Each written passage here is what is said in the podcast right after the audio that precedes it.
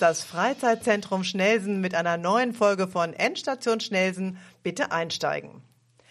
Das Vermächtnis des Ratsherren. Die Tochter des Ratsherren und die Frau des Ratsherren im Schatten der Purpurbuche, die Blütentöchter und so weiter und so weiter. Das sind nur einige Titel von der Autorin, der schnellsten Autorin Joel Tann, die sie in den vergangenen knapp zehn Jahren geschrieben hat. Und sie begrüßen wir heute zu unserem Podcast. Hallo, schön, dass ich hier sein darf. gerne, gerne. Außerdem dabei Martina Polle. Hallo. Und ich bin Corinna Chateaubourg. Wir stellen also fest, Joel Tann ist wahnsinnig produktiv, viele, viele Bücher. Ähm, diese Bücher hast du unter dem Titel, unter deinem Namen Joel Tann geschrieben mh, und veröffentlicht. Aber du schreibst auch noch unter zwei Pseudonymen. Also da sind noch mehr Bücher entstanden in den letzten zehn Jahren, oder? Ja, genau richtig. Ich schreibe auch unter Mara Erlbach und zwar Fantasy-Bücher und unter äh, Bianca Elliott. Das ähm, sind Nachkriegs, ist eine Nachkriegsgeschichte. Mhm. Die sind jetzt alle in einem Rutsch entstanden. Man hat ja das Gefühl, du hast die letzten zehn Jahre nonstop geschrieben, oder? Und zwei Kinder gekriegt. Das darf ich auch nicht vergessen. Ist auch relativ zeitaufwendig. Uiuiui, genau. Ähm, Joel Tann macht die historischen Romane. Ähm, wie kamst du dazu? Ja, also ich erzähle die Geschichte wirklich sehr gerne. Ähm, wir saßen, mit wir meine ich mein Mann und ich, wir saßen zusammen im Restaurant charmant und haben In eine? Na, äh, hm, Vorsicht. hinterm NDR. Was ist das? Lok. Log steht. Ja, und da ähm, in dem Restaurant haben wir eine Flasche Wein getrunken und die wichtige Info ist, dass mein Mann gar keinen Wein trinkt und deswegen kann ich bis heute nicht erklären, warum wir Wein getrunken haben. Jedenfalls die Stimmung äh, war der Sache dienlich. Am Ende des Abends und am Ende der Flasche haben wir beschlossen, dass äh, ich meinem langjährigen Traum jetzt folge und ein Buch schreibe und tatsächlich habe ich am nächsten Tag gekündigt und saß vor einem leeren Word-Dokument. Wahnsinn. Und du trinkst seitdem jeden Abend eine Flasche Wein, damit dir ganz viel einfällt? Nur wenn ich will, dass er meiner Meinung ist. Ne, Wenn er gar nicht trinkt, hat er wahrscheinlich nicht mitgetrunken, oder? Doch, das ist ja das äh, Fantastische. Wir haben Wein getrunken und in dieser Laune haben wir beide gesagt, ja, jetzt machen wir diesen Traum wahr, den ich schon lange hatte. Er kannte meinen Traum und ich habe einfach immer wieder gesagt, ja, das machen andere, das ist wie Astronaut werden, ähm, das ist nur ein Traum. Und dann hat er gesagt, nein, komm, wir geben dem Ganzen jetzt ein Go. Und ja, am nächsten Tag habe ich gedacht, das muss ich jetzt ausnutzen, nicht, dass der wieder nüchtern wird. und dann haben wir uns entschieden, dass wir dem ganzen Projekt ein Jahr geben. Und wenn das in einem Jahr nicht funktioniert, dann war es ein netter Traum und ähm, ich gehe wieder los und suche mir einen richtigen Job. Du warst vorher als was äh, berufstätig? Ich habe bei Gruner und Jahr als Freie, ähm, also als Freie gearbeitet und äh, habe so dies und das bei stern.de gemacht und so. Das war nach dem Studium direkt, bin ich einfach da kleben geblieben und ähm, ja, also für mich war das so eine so ein Moment, wo Weichen gestellt wurden. Bleibe ich jetzt da und versuche eine Festanstellung zu bekommen oder ja, gehe ich in den anderen Weg und äh, verwirkliche meinen Traum. Aber du kommst aus Bremen Richtig. und bist dann für das Studium hergekommen oder für den Nein, Mann? der Liebe wegen. Der gleiche Mann? Ja. Gott sei Dank. Hätte Ja. sein können, dass du wegen eines anderen Mann, Mannes gekommen bist und dann ähm, den zufällig auch gefunden hast. Mit dem konnte man so schön Rotwein trinken. Nein, tatsächlich ist es derselbe und ähm, ja, hat sich gelohnt, die Reise von Bremen nach Hamburg. Sehr schön. Ähm, wohnst, hast du auch schon noch woanders in Hamburg gewohnt oder die ganze Zeit in Schnelsen? Äh, in Othmarschen kurz, klingt ganz fancy, aber ich war tatsächlich in einer Kellerwohnung mit Gittern vor den Fenstern, aber ich habe natürlich nur erzählt, dass ich in Othmarschen wohne. Und danach, danach konntest du noch schöner werden, danach kam Schnelsen, ohne, ohne Gitter. So ist es, ohne Gitter. Genau, in Schnelsen bist du jetzt seit Oh, ja, Ungefähr 20 äh, Jahren, 10, 15 Jahren? 11 Jahren haben wir ein Haus gekauft, vor, Ja, vor ja. so langer Zeit. Und ähm, du hast mal gesagt, habe ich gehört, ähm, dass du ähm, in Schnelsen auch Inspiration findest, auch für die historischen Romane zum Beispiel. Kannst du das mal ein bisschen erklären? Ja, also erstmal muss ich sagen, dass unter historischen Romanen ja heutzutage ein bisschen was anderes verstanden wird meistens. Also es gibt die historischen? Romane, die im Mittelalter spielen und dann gibt es welche, die halt tatsächlich ähm, so, ja, man fasst das zusammen unter neue historische Romane. Das ist so ab 1800 äh, bis Nachkriegszeit, sage ich mal. Und ähm, ja, letzteres, dafür kann ich auf jeden Fall Inspiration in Schnelsen finden, weil nicht viel leider, weil viele alte Häuser natürlich abgerissen werden. Aber es gibt ja immer noch äh, den Bornkasthof und ja so ein paar Seitenresalithäuser. Ähm, dann gibt es äh, Die alle nacheinander abgerissen die werden. alle Ja, leider, leider. eine Leider. Schande, eine Schande, ist ganz, ganz schlimm, finde ich. Ähm, und tatsächlich, ja, das Gut Wend, Wendlohe heißt das, das finde ich auch immer ganz, ganz Sassenhof. schön. Sassenhof, genau. Also so ein paar Relikte gibt es noch aus der Zeit. Du sagst es auch mal im Wassermannpark, würdest du eine mythische, mystische Stimmung vorfinden. So ist es. Ich liebe den Wassermannpark und zwar tatsächlich wegen dem, was ich damit verbinde mittlerweile. Als wir hierher gezogen sind, fand ich ihn ehrlich gesagt schrecklich. Das ist nur so schlauchartig und ich dachte, ach Mensch, das ist doch kein richtiger Park und ich fand ihn ganz doof und dann habe ich gedacht, ja, okay, als ich irgendwann mal Schreibblockaden hatte, bin ich dann durch den Park gelaufen und da flutschte es dann immer wieder. Und so habe ich den Park wirklich lieben gelernt. Ich gehe immer dieselbe Runde, ganz bis zum Racket Inn und wieder zurück. Man sieht mich da fast jeden Tag und ich liebe es mittlerweile. Historische Romane, ich lese ungern historische Romane, das muss ich gleich Na, mal so na, zugeben. Ja, Entschuldigung. Ich auch, leider. Echt was in der Gesellschaft befinde ich Ja, mich. ich, oh, ich mag gar nicht sagen, was ich lese. Sag, mache ich auch noch gar nicht. Jedenfalls stelle ich mir jetzt vor, wenn du, da stelle ich jetzt an, an dunkle Zeiten, wenig Licht, äh, kleine enge Straßen und so weiter und im Park, dann stelle ich mir wabernde Nebel vor. Was machst du bei Sonnenschein? Bei Sonnenschein kann ich tatsächlich schlechter schreiben. Es ist so. Also ich, mein Lieblingswetter ist auch Nebel. Ähm, und ja, sowieso die diesige Stimmung ab 4 Uhr morgens liebe ich. Und sobald die Sonne scheint, habe ich das Gefühl, draußen was zu verpassen und ähm, denke nicht mehr ans Schreiben. Aber ja, wenn es denn dann mein Lieblingswetter gibt, dann gehe ich auf jeden Fall in den Park und äh, höre den Raben zu. Ich muss noch mal fragen, die historischen Romane schreibst du unter deinem Namen. Also ja, Und dann schreibst du ja noch unter den, noch zwei, Pseudonyme. ja, hast du gesagt, ne? Zwei Mara Pseudonyme. Erlbach, Fantasy? Ja, danke. W warum machst du das? Warum schreibt man nicht alles einfach unter seinem eigenen Namen? Warum sucht man sich Pseudonyme und dann auch gleich zwei? Das ähm, liegt gar nicht so sehr in der Hand des Autors. Das ist eine Entscheidung, die äh, getroffen wird, wenn man zum Beispiel den Verlag wechselt. Ach. Das habe ich. Ich schreibe für drei Verlage. Und äh, wenn man das Genre wechselt tatsächlich. Ach, guck Also es wird so landläufig behauptet, dass Leser das verwirrend finden, wenn man zum Beispiel erst ein Kinderbuch geschrieben hat und unter demselben Namen dann Fantasy schreibt. Das, ob das so ist, ich wage das zu bezweifeln. Es hat sich halt einfach so eingebürgert. Aber deswegen habe ich drei Namen, unter denen ich schreibe, wegen Verlagswechsel und Genrewechsel. Und suchst du die Namen aus? Oder wer, wer entscheidet, wie du dann heißt? Das darf ich selber entscheiden, aber man gibt schon Tipps. Also zum Beispiel bei einem Fantasy-Buch wollten sie gerne einen eher deutschen Namen haben für den deutschen Markt, weil es darum geht, was der Buchhandel auch gerade so möchte. Und bei dem äh, Namen Bianca Elliott, da sollte es tatsächlich was Internationales sein, weil das ein Verlag ist, wo die Bücher eher mal übersetzt werden. Guck mal, toll, ne? Das, das ist noch wieder was dazugelernt. das finde ich spannend. Okay. Unsere Hörerinnen hoffentlich auch. Genau.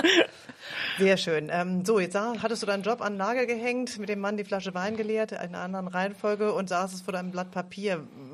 Jetzt konntest du mit deiner journalistischen Ausbildung ja vermutlich nicht ganz so viel anfangen. Wie, wie geht das? Ja, also ich möchte nicht dazu animieren, nicht zu studieren, aber tatsächlich hätte ich mein Studium jetzt nicht gebraucht zum Schreiben. Das stimmt.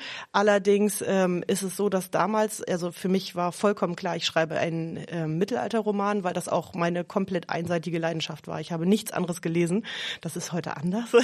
damals war das so und deswegen war für mich vollkommen klar, was für ein Buch ich schreiben will. Heute liest du auch Fantasy und Kinderromane. Genau, Nachkriegsbücher. Nein, und diese, dieses, ähm, dieser historische Roman damals, also ich habe gleich ganz groß gedacht, es sollte eine Trilogie werden und es sollte Hamburg sein und Hamburg wurde damals von drei großen Mächten beherrscht, ähm, äh, dem den Schauenburger Grafen, dem Klerus und dem Rat und somit hatte ich auch schon die groben, diese grobe Kategorie für die drei Titel und ja, dann ist natürlich vordergründig eine fiktive Familiengeschichte aus dem 13. Jahrhundert in Hamburg ähm, ja mit eingeflossen und ja, tatsächlich, wie bin ich vorgegangen? Also das war eine wilde Reise. Ähm, Gott sei Dank gibt es den Hamburg-Lesesaal in der Uni Hamburg. Da war ich viel. Und ja, natürlich habe ich etliche Bücher gekauft und so, aber das, das ergibt sich halt alles. Man baut so ein Gerüst von diesem Buch und dann Seite für Seite und ja, so arbeitet man sich langsam vor. Also man macht nicht so, ein, so, ein, so, ein, so, ein, so eine Skizze, dass man sagt, irgendwie das und das und das muss drin vorkommen und dann hangel ich mich daran lang oder ist es so, wie es in Filmen immer gezeigt wird, dann hauen Leute in eine alte Schreibmaschine und knüllen das hinter, hinterher zusammen und zerreißen das Papier und es landet im Müll. So ist es vermutlich nicht. Ein klares Jein. Also jeder Tag ist anders. Äh, es wird sich landläufig wird gern mal darüber so sinniert. Ähm, ja, das ist so eine Vorstellung, als würde man am Ende eines Bleistifts knabbern und sitzt unter einer Trauerweide, ein leichter Wind und zack ist der Bestseller da. So ist es leider, leider nicht. Es ist tatsächlich sehr viel mehr Arbeit. Du fragtest, wie man das macht. Also es gibt nicht den einen Weg viele Leute, die schwören aufs Plotten. Das Plotten ist halt wirklich das ähm, ja, minutiöse Planen eines Buchs, der Kapitel und mit Anfang, Mitte und Ende, Spannungsbogen, alle Konflikte. Wenn man das alles aufschreibt, hat man es wirklich viel, viel leichter. Am Anfang wusste ich aber nicht, was Plotten ist. Ich wusste auch nicht, was ein Spannungsbogen ist. Ich ja, wusste ja. gar nichts. Ich habe einfach losgeschrieben. Mhm. Demnach habe ich für die knapp 700 Seiten auch ein Jahr gebraucht. Ist das ähm, viel? Ja, wenig? genau. Ich habe gar keine Vorstellung. Ja, also da, auch da sind ja die Autoren so unterschiedlich. Ich kenne eine ganz tolle Autorin, die schreibt sechs, sieben Bücher im Jahr. Für Ui. die wäre das nichts. Und dann kenne ich andere, die brauchen zwei, drei Jahre für ein Buch. Also sehr unterschiedlich. Du musst aber, auch viel recherchieren. Entschuldige, ja. aber gerade wenn du so Historienromane schreibst, musst du doch unheimlich viel Recherche betreiben. Das geht doch gar nicht alles so schnell. So ist es. Also gerade bei den ähm, historischen Romanen, die im Mittelalter spielen, ist es ja so, da kann man nicht durch die Straßen laufen und sich Inspiration holen. Das muss man alles aus Büchern holen. Und ähm, dann kommt es natürlich darauf an, wie äh, genau man sein möchte. Und ich hatte da natürlich einen hohen Anspruch, weil ich ja wollte, dass das Buch auch an einen Verlag ähm, geht. Und das wusste ich ja alles nicht. Ich musste ja nun ein Jahr bangen, ob das Projekt, was mein Mann und ich, was wir uns vorgenommen haben, ob das denn klappt. Und mein Part war, das so gut wie möglich zu machen. Und deswegen habe ich viel recherchiert, ja. Mhm. Und er hat es dann eingeschickt? Nein, nein. ich, ich war so ein Greenhorn, ich musste tatsächlich, als es denn dann fertig war, googeln, was ich mit einem fertigen Buch mache. Also ich hatte gar keine Ahnung. Und äh, da habe ich dann das Wort Literaturagent kennengelernt und dann wusste ich, alles klar, ich brauche einen Agenten. Ohne den geht nichts.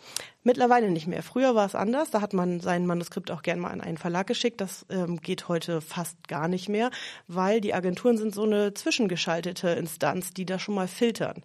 Also alle die Bücher, die wahrscheinlich nicht mehr diese die, diese großen Mengen an Mitarbeitern haben, die das filtern. Deswegen sourcen die wahrscheinlich auch out und haben dann oder die, die, wissen, welcher Verlag welche Bücher nimmt oder ne? dass die schon mal auch. wissen, ah, Kinderbücher gehen eher bei dem Verlag, oder? Zeit, ja, ja, vielleicht. Also die erste, das erste, was sie tun, ist tatsächlich das Unverkäufliche rausfiltern. Ne? Wenn, mhm. wenn die Oma über ihre Katze schreibt, mhm. dann ist das vielleicht eine ganz tolle Geschichte, aber sie lässt sich vielleicht nicht gut verkaufen und das filtern die raus. Und dann äh, wissen sie natürlich, welcher Verlag will was, da mhm. hast du recht.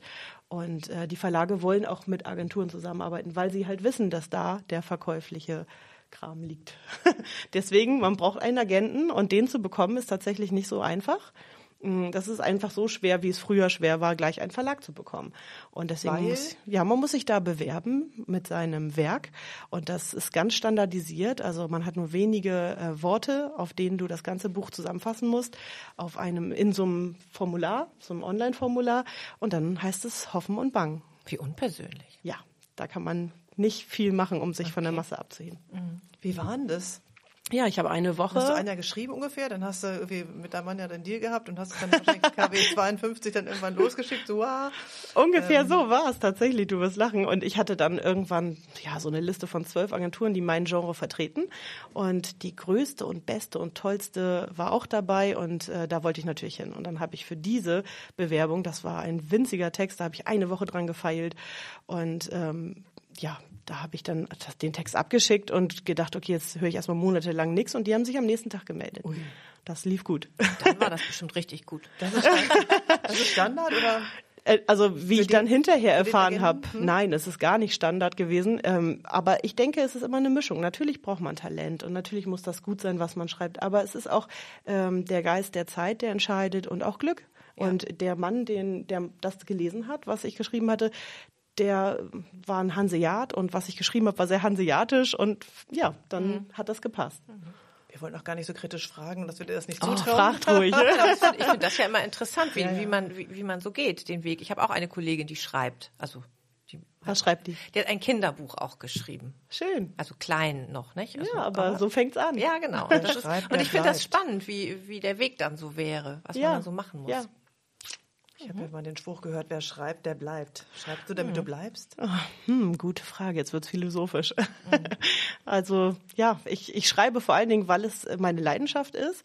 Ähm, und natürlich bin ich jetzt einen gewissen Weg gegangen, aber tatsächlich ähm, möchte ich auch noch was anderes dazu machen. Gerade habe ich noch ein weiteres Projekt am Wickel, hat aber auch mit Schreiben zu tun. Machen wir ein bisschen später. genau. Wir sind beim Schreiben, genau. Also jetzt hast du ja dieses, dieses erste Buch quasi, das erste Baby geboren. Der, der, der Agent sagt, yes, wir wollen die.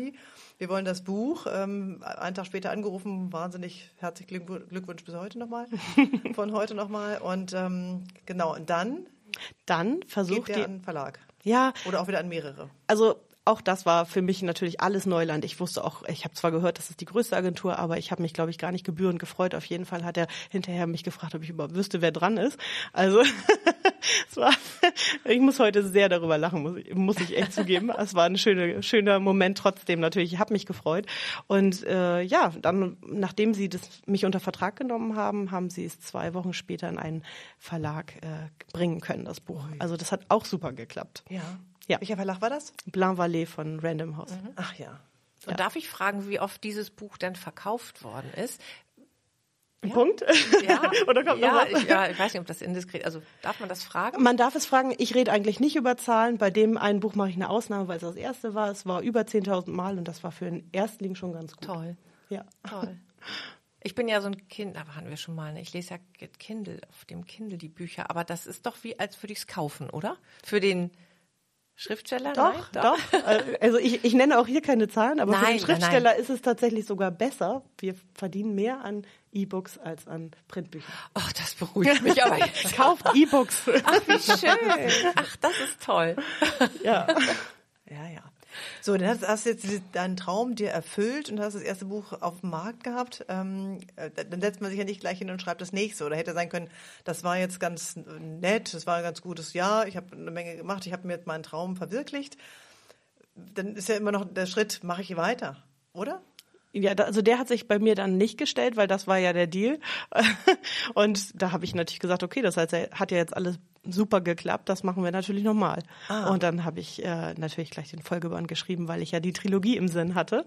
Und demnach habe ich mich tatsächlich sofort wieder rangesetzt. Ich möchte nicht wissen, wie viele denn aber trotzdem nach einem Jahr oder nach dem ersten Werk sagen, war nett, ne, nette Erfahrung, aber das tue ich mir nicht nochmal an oder so.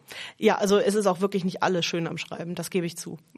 Was ist denn schön am Schreiben für was, jemanden, der keine Ahnung hat? Was nicht schön oder ja, schön? Was nicht schön. Nicht was schön. schön ist, Entschuldigung, erstmal was schön ist. Erstmal genau. was Schönes. Ach ja, also erstmal, dass man sich natürlich, wenn man denn jetzt ein Buch in dem Genre schreibt, in dem man sich gerne aufhält, äh, kann man den ganzen Tag in diesen alten Büchern stöbern. So in meinem Fall waren es ja die ganzen alten Schriften, diese lateinischen Dokumente und diese Urkundenbücher. Und also ich fand das unglaublich toll, mich den ganzen Tag damit beschäftigen zu können. Du auch Geschichte studieren. Hm? Ja. Theoretisch ja. Ach so.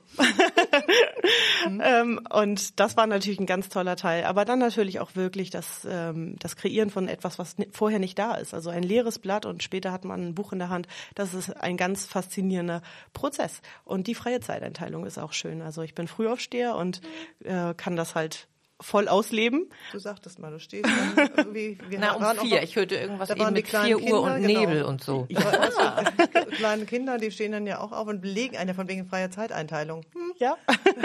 Zum Arbeiten hat man dann ja nicht so viel Zeit. Oder du hattest dann die Zeit? Ja, damals, so als die hm. Kinder klein waren, nicht. Jetzt sind sie älter, sind in der Grundschule, jetzt habe ich mehr Zeit. Aber damals war es äh, auf jeden Fall auch nötig, dass ich früh aufstehe, damit ich genug Zeit habe. Also das äh, war so ein bisschen Pflichtprogramm und da habe ich das aber auch lieben gelernt.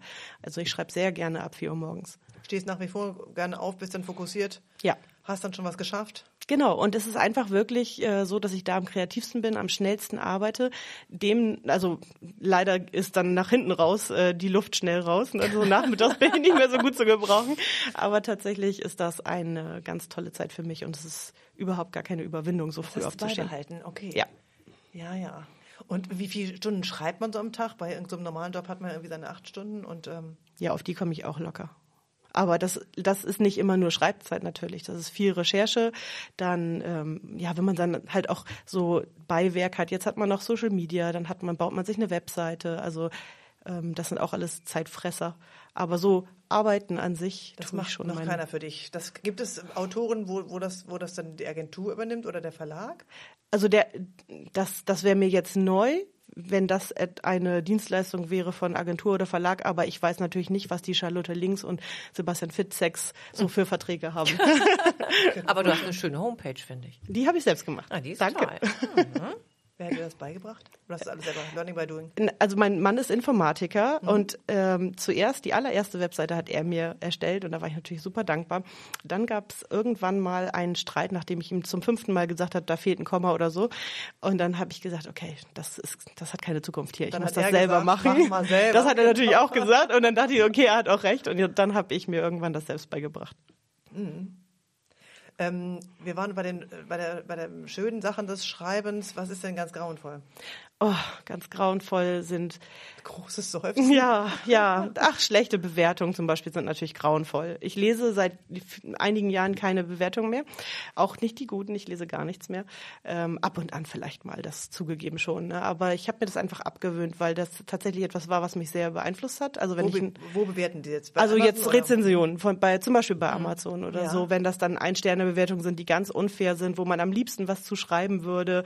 Ähm, das kann ich mir vorstellen. Oh, das, das, ist hart. Echt, ja, das glaube ich. Ja, wenn dann da steht schlecht recherchiert oder ja. so und man selber ja. saß stundenlang mhm. äh, in, und vor irgendwelchen Büchern. Das, das ist nicht schön, muss ich zugeben. Ähm, und wie gesagt, das habe ich irgendwann einfach eingestellt. Äh, aber ich muss auch sagen, dass die meisten Bewertungen super sind. Und nicht nur, weil mein Buch super ist, sondern weil die Leute auch fair sind. Die allermeisten Leute, selbst wenn sie jetzt, sage ich mal, drei Sterne vergeben, haben sie einen persönlichen Grund und den dürfen sie auch haben. Wenn das Buch deren Geschmack nicht trifft, ist das vollkommen in Ordnung, solange sie konstruktiv Kritik üben. Genau, es könnte ja sein, ich habe gerade vorhin irgendwas gelesen, wo jemand das Geschenk gekriegt hat und gar nicht das liest eigentlich, ja. dieses Genre und dann aber irgendwie ganz begeistert war, ist es ja eigentlich legitim auch zu sagen, habe ich Geschenk gekriegt, um Gottes Willen, war überhaupt nicht meins. Ich habe es gleich ja. weiter verschenkt, habe gleich in eine Mülltonne getreten oder so. Das verletzt ja deswegen trotzdem. Es, das, das ist etwas, was man über die Jahre lernt. Das verletzt mhm. mich nicht mehr. Also da muss ich sagen, wenn es etwas ist, wo man sagt, das ist einfach nicht mein Geschmack, ohne Beleidigung dabei, dann kann ich damit super gut leben. Vor allen Dingen, weil mir auch irgendwann klar war, wie man selber, wie schnell man selber bewertet. Zum Beispiel Filme. Äh, na, na, manchmal mache ich einen Film nach zehn Minuten aus und denke mir, was für ein Mist. Und vielleicht hat haben die Schauspieler, die Regisseure sich super, super viel Mühe gegeben und ich bin da auch nicht besser. Und bei manchen Rezensionen denke ich auch, darf man wirklich auch gar nicht äh, drüber nachdenken weiter. Ja. Ich glaube, die Leute haben auch gar nichts anderes zu tun. Also wenn sie, wenn sie ein Buch geschenkt bekommen und denken, ach, das ist gar nicht mein Genre, können sie es ja gleich weiter verschenken. Brauchen ja. sie doch keine Rezension dazu zu schreiben, finde ich immer. Absolut. Aber es ist so, dass ja, ja muss man abhaken. Wut, Wutbürger, die sich ja, wieder was, was finden, das? wo sie ihre Meinung ja. öffentlich kundtun können und dann haben sie ihre Fanbase, die dann gleich drauf einspringt. Ja, ja. Das ist furchtbar inzwischen, die Zeiten, genau. Ja, und das merkt man auch, wenn das Leute sind, die grundsätzlich dieses Genre nicht mögen oder, ich weiß nicht, weibliche Hauptrollen nicht mögen. Also wenn das dann solche Menschen sind, die einfach nur draufhauen, das kann man schnell filtern. Aber ähm, ja, schön ist es trotzdem nicht. Das mhm. ist einer der Sachen, die mir nicht gut gefällt natürlich, aber man lernt damit umzugehen. Und was ist noch nicht schön? Ja, manchmal sind Abgabefristen hart, weil es tatsächlich schwierig ist, so ein ähm, ja so ein großes Projekt äh, minutiös zu planen. Es ist schwierig zu sagen, dann und dann gebe ich es ab. Man gerade wenn man dann auch noch Kinder hat, dann kommen Kranktage dazu oder was auch immer kennt ja jeder. Aber das Abgabedatum kann man nicht ähm, beliebig verschieben, weil da hängen ja Lektoren dran und Verlagsprogramme und ja, das, das, das muss man dann einhalten und dann kommt schon die ein oder andere fiese Nachtschicht dazu. Die verschicken mhm. ja immer ein halbes Jahr im Voraus irgendwie ihre Pläne, dann ja. November erscheint und dann, ui. Mhm. oh. Schwitz, schwere Not. Ja. Hast du schon mal nicht geschafft? Äh, ja, also im Rahmen von ein, zwei Wochen gab es da schon Verschiebungen, aber also jetzt auch gerade zur Corona-Zeit und so habe ich auch einiges verschoben, mhm. weil es dann einfach nicht ging mit dem Homeschooling. Und ähm, ich bin zwar in einer modernen Beziehung, wir beide teilen uns da super auf, aber wir sind beide selbstständig und das äh, war ganz schön schwierig. oh, das glaube ich, genau. Ja, du hast schon angedeutet, ähm, es gibt äh, weiteres. Ja. Von wem jetzt? Von Joel Tann, von Mara Erlbach oder von Bianca Elliott? Oder eine vierte Person? Nein, keine vierte. Oh Gott, bitte nicht. Es wird irgendwann kompliziert. Nein, ich habe äh, ungefähr, ja, ich würde sagen, drei Eisen gerade im Feuer. Also Bianca Elliott wird auf jeden Fall eine neue Reihe. Da, tipp, da tippe ich gerade dran an einer neuen Reihe. Und ähm, ja, das ist ja immer ein bisschen schade, dass man nicht so viel verraten darf. Mhm. Aber es wird auf jeden Fall eine Familiengeschichte. Es werden mehr als, es wird mehr als ein Buch sein, deswegen sage ich Reihe ganz optimistisch. Dass man das vorab schon weiß, witzig. Ja, das liegt natürlich auch immer an den Verkaufszahlen, also mhm. eine Trilogie, alles ab Trilogie ist Reihe, ähm, mhm. ab Buch 4 sozusagen. Und äh, ja, das zweite ist Mara Erbach, ein zweites Fantasy-Buch kommt auch raus. In Urlaub fährst du aber nicht, oder? Ich stelle mir das so schwer vor. Schreibst du die parallel dann? Also das dann versuch- springst du immer noch von der Fantasy und dann, oh Gott, jetzt habe ich das dahin geschrieben, das sollte doch eigentlich dahin. Oder Also ja, da, da, ich bin mir möglich. sicher, dass Ja, manche das können, ähm, aber ich kann das nicht. Ah, okay. Also ich versuche wirklich immer nur ein Buch zur Zeit zu schreiben. Manchmal muss man ein zweites Buch lektorieren und Mhm. eins schreiben. Und das finde ich schon schwierig, weil ich auch grundsätzlich äh, immer verschiedene Genre habe und ähm, alleine dann zu switchen zwischen was weiß ich, ich nenne jetzt irgendwas eine Fantasy und Kinderbuch, das kann einen schon durcheinander bringen. ja, ja, ja, genau. Ja. Also ja. weitere Bücher im Start, Ja. ein Haufen Kinder, also zwei. Ein Mann, der äh, manchmal nur Wein trinkt. Äh, das ist noch ein weiteres Hobby, richtig? Äh, ein Hobby, ja, ach nee, Hobby habe ich gerade tatsächlich. Deine nicht. Pferde? Ja, ach, Pferde, wo du es äh, gerade ansprichst. Wer, mein Pferd ist tatsächlich mittlerweile gestorben. Nein. Ja, aber ähm, das Pferd von meinem Mann ist zwar ein Opi und ist auch auf dem äh, Gnadenbrothof, aber wir waren letztens einmal zum Hüfchen halten da ähm, und zum Putzen und so. Er macht uns immer noch Freude, aber er wird alt. Ah, okay. Ja. Weil du reitest seit deiner, kind, seit deiner Kindzeit. Ja. Zeit. Und wo reitest du jetzt, wenn du hier in Hamburg bist? Also jetzt gerade aktuell reite ich nirgendwo tatsächlich, aber also im, immer im Urlaub. Ne, Wir fahren gerne auf Gutshöfe, wo Pferde sind und dann reite ich auch. Und wir haben auch Freunde, die haben Pferde und so. Aber im Augenblick äh, sind Pferde tatsächlich, wenn sie im Herzen auch immer da sind, äh, in real etwas in den Hintergrund gerückt, weil wir uns jetzt auch dagegen entschieden haben, noch ein Pferd zu kaufen. Das Pferd mit dem Hüfchen ist ein Trakehner. Trakehner Mix. Ein Trakehner-Mix. Weil Genau. dein, dein Herz schlägt irgendwie für Trakehner-Pferde. Was ist das Besondere an Trakehner-Pferden? Ach, die Geschichte ist einfach großartig. Ich kann sie gar nicht so in aller Kürze wiedergeben, ist echt schwierig, aber es ist die älteste Pferderasse Deutschlands und hat zu der Kriegszeit ähm, wirklich schlimme Sachen erlebt. Der Ursprung ist in Ostpreußen und meine letzte Emilie-Reihe, da spielten die Trakehner eine große Rolle. Kam gerade Mai raus, das Buch. Hm? Ja, das also jetzt das das dritte. Ähm, ja, und tatsächlich die Trakehner, die ähm, sind fast ausgerottet worden zu Kriegszeiten. Sie mussten tatsächlich ta über 1000 Kilometer von Ostpreußen nach Kerndeutschland flüchten, auf schlimmste, schlimmste Weise im tiefsten Winter. Und ja, selbst im Kernland angekommen, wurden sie dann noch geschlachtet, gegessen und äh, verfolgt. Ähm, das war ganz dramatisch. Und 38 Originale waren, glaube ich, noch erhalten oder so. von Trake aus Von dem Trakehner? Gestüt Trakehnen, ja. Ja, Mhm. waren ganz wenige. Ja. Und das hat die, aber irgendjemand hat sich erbarmt und hat gesagt, wir geben denen ein Zuhause und machen, äh, züchten die weiter oder versuchen die wieder das Geschlecht wieder zu beleben, oder? Ja, also es war so, dass äh, tatsächlich ja die Trakehner in Ostpreußen ein, also das war Nationalgut, sag ich jetzt einfach mal. Und es gab mehrere Landesgestüte und ein Hauptgestüt Trakehnen selbst. Und ähm, ja, diese Gestütsmeister, die waren natürlich ähm, die treibende Kraft. Die haben versucht, ihre Schützlinge zu retten. Und die letzten, die dann noch da waren, haben sie versucht, ähm, ja, irgendwie durchzubringen. Und schlussendlich haben sie es geschafft. Also kurz vor vor ja, Schluss sozusagen, kurz vor Ende. Das war sehr dramatisch. Wie viele gibt's jetzt wieder? Das weiß ich ehrlich gesagt nicht, aber es gibt auf jeden Fall eine funktionierende Zucht. Also okay. das äh, ist gerettet worden. Und tatsächlich auch in direkter Linie nach Trakehnen. Sie haben es geschafft, auch die Blutlinie zu retten. Ah, Wahnsinn. Ja. Und was ist an den Pferde- Pferden jetzt so besonders im Verhältnis zu, keine Ahnung, Hannoveranern, Oldenburgern oder irgendwelchen anderen Pferderassen? Ja, also für mich ist es vornehmlich die Geschichte, aber tatsächlich sagt man ihnen einfach auch einen unglaublichen Charakter nach, also sehr ähm, Störrisch.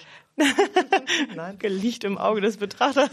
Nein, sie sind ta- willensstark, kräftig vor allen Dingen und äh, widerstandsfähig. Also auch, was er auch einfach in der Geschichte liegt. In Ostpreußen gab es gerne mal 30 Grad plus, 30 Grad minus. Also sie waren sowieso schon sehr, sehr widerstandsfähig und ähm, ja, einfach gutmütig, wenig Das hört sich so aggressiv. nach Nutzfaktor an, genau. Ja, aber- oder dass sie viel abkönnen sozusagen. Das hört sich wieder so an, als wenn, wenn der Mensch jetzt wieder fröhlich ist, ist er so eine robuste Rasse, also damit kann er alles machen. Ja. Aber das ist ja nicht dein Begehr. Sondern Nein. Du magst ja ganz anders wahrscheinlich, ne? Ja, ich, ich, ich mag sowieso erstmal Pferde, muss ich sagen. Ich bin nicht so rasseabhängig. Ähm, ich mag alle Pferde, aber die Trakehner liebe ich aufgrund ihrer Geschichte und ähm, sie sind halt auch wilde, schnelle Pferde. Also mit wild meine ich jetzt nicht aggressiv, sondern ich meine, dass sie sehr lebendig sind und ich, äh, wenn ich reite, reite ich gern schnell. Deine sehr schöne Schlusswort fast, genau. Ähm, deine Leidenschaft für Hast du nicht gesagt drei Projekte? Oder? Ja, tatsächlich. Ja, ja, ja, da war noch was, da ist noch was offen. Ja, mhm. ja, tatsächlich ist das ein neues Projekt und es ist auch angelehnt an die Schreiberei natürlich. Die, ich will das zusätzlich machen und ich äh, gehe ins Coaching. Ich möchte ich es gesehen Leuten auf deiner helfen. Seite. Ja, tatsächlich ist ja. das etwas, was entstanden ist, ähm, weil mich, also es gibt immer eine bestimmte Reaktion, wenn ich sage, dass ich Schriftstellerin bin. Und das ist immer, dass die Leute, also ich wage mich weit vor, wenn ich sage, 60, 70 Prozent der Antwort ist, Ach, äh, ich, ich auch möchte mal. auch ein Buch schreiben. Ich Nein. habe ein Schublagenbuch. Ich kenne jemanden, der ein Buch schreiben will. Und das, das ist wirklich so oft vorgekommen. Ich habe tatsächlich in meinem Leben auch schon viele Leute gecoacht. Natürlich aus Freundschaft ähm, oder Nächstenliebe, nennt, nennt man, wie man will. Ne? Aber tatsächlich äh, habe ich gedacht, das mache ich jetzt professionell. Da und, kann ich jetzt auch ein Business draus machen, klar. Ja, und äh, mit großer Leidenschaft. Ich freue mich ganz doll darauf. Ich bin noch das Ganze in den Kinderschuhen, aber ja, demnächst geht's los. Und die kommen dann, äh, du hast es schon auf der Webseite gesehen, ja. die kommen dann zu dir, rufen an und sagen, ich habe ein Schubladenbuch, was soll ich jetzt machen oder wie? Also alle, die das hören, ja, das dürft ihr machen. Aber ja, dann, bucht, dann, bucht, man zehn Stunden oder wie, wie, geht das? Es wird ein Programm geben. Ein Programm geben, das ich dann auch ähm, online bewerbe und dieses Programm, wenn die Leute das dann, dann gut finden, was ich da vorstelle, dann können sie mit mir zusammenarbeiten über einen Zeitraum von drei, vier Monaten ähm, und dann werde ich anhand äh, ja, vieler Methoden und natürlich Praxis Beispielen aus meinem echten Schriftstellerleben ähm, ja, den Leuten versuchen, einen sanften Schubs zu geben, damit sie endlich ihr Herzensprojekt wahrmachen können. Weil die Leute, ganz oft, habe ich festgestellt, fehlt es nicht ähm, an, an Können, sondern es ist tatsächlich, es sind Kleinigkeiten, die, ja, ich hätte gerne auch so jemanden gehabt damals. Ich weiß genau, wie sich das anfühlt. Ich konnte auch niemanden fragen und dann, ähm, ja, habe ich mir gedacht, ich biete mich jetzt an, dass die Leute mich fragen können. Aber damit oh, ziehst cool. du ja auch deine eigene Konkurrenz heran. Ah, da habe ich überhaupt gar keine Angst vor, weil das einfach. Jeder hat so viel im Kopf. Jeder hat so viel im Kopf. Jede Geschichte ist anders, weil man einfach andere Erfahrungen hat. Und tatsächlich glaube ich, der Markt ist groß genug. Welches wäre dein Buch? Martina? Das verrate ich nicht. So, jetzt. das will ich jetzt wissen. Hundebuch? Was für ein, ein Buch? Hundebuch, ein Sachbuch? Ein Hundebuch. Nein. Nein, das verrate ich nicht. Du hast also eins. Vielleicht schreibe ich auch mal. Ich habe auch wirklich früher immer gedacht, ich müsste auch mal. Wenn ich in Rente bin, schreibe ich ein Buch. Ach, Quatsch. Das über deine Quatsch. Erlebnisse im Freizeitzentrum. Nein, nein, das sage ich dir nicht. Sag, das ist übrigens meine Erfahrung, dass das eigene Buch was sehr Privates ist. Selbst wenn man nicht ja. über sich schreibt. Das ist einfach etwas, was aus einem selbst herauskommt. Und das ist sehr persönlich und das spüre ich auch. Und ja, ich glaube, die Leute brauchen einen geschützten Raum, wo sie das dann erzählen können und wo man sagt, hey, wir bringen das hier in die richtige Bahn und dann wird das ein echtes Buch. Mhm. Genau, und hier hören, weiß ich nicht, wenn wir Glück haben, über 400, 500 Menschen zu. Das ist ja dann nicht geschützt der Raum für mich. Siehst du? Aber du willst doch damit dann an die Öffentlichkeit. Wenn es soweit ist. Ah, okay. Das hat er einen Vorspann, mhm. verstanden. Genau. Mhm. Mir, mir, fällt gar kein, gar kein Thema für ein Buch an. Ich denke immer, oh Gott, jeder Mensch schreibt ein Buch, vielleicht muss ich auch ein Buch schreiben. Was sagst du zu den Leuten? Ich muss jetzt irgendwie ein Buch schreiben. Ich das kriege ich raus. Ich kriege das raus, worüber du schreiben möchtest. Ah, okay. Ja. Also auch für die Wankelmütigen sozusagen. Auch für die Wankelmütigen bin ich da, die, die einfach so sagen, ich. Vage? Ja, ja. Ich habe noch eine Abschlussfrage. Ja. Welches Buch sollte ich Huch von dir denn unbedingt lesen? Ja, also ich habe ja schon rausgehört, dass du keinen historischen Roman lesen ich, möchtest. Ich lese immer so Krimis gerne. Und ja, und so. Krimis ist wirklich oh, das eine Genre, was ich so gar nicht bediene. Ja, ich Aber weiß. dann liest doch einfach mal mein Fantasy-Buch. Ja? ja. Okay. Die Gabe des Winters. Die Gabe des Winters. Merke ich mir. Sehr schön, mhm. genau. Wunderbar. Dann würde ich sagen für heute, vielen, vielen Dank, dass du da warst. Es war super schön. Hat gar nicht wehgetan, oder? Null. ja, vielen Dank. Danke. Tschüss. Tschüss. Tschüss.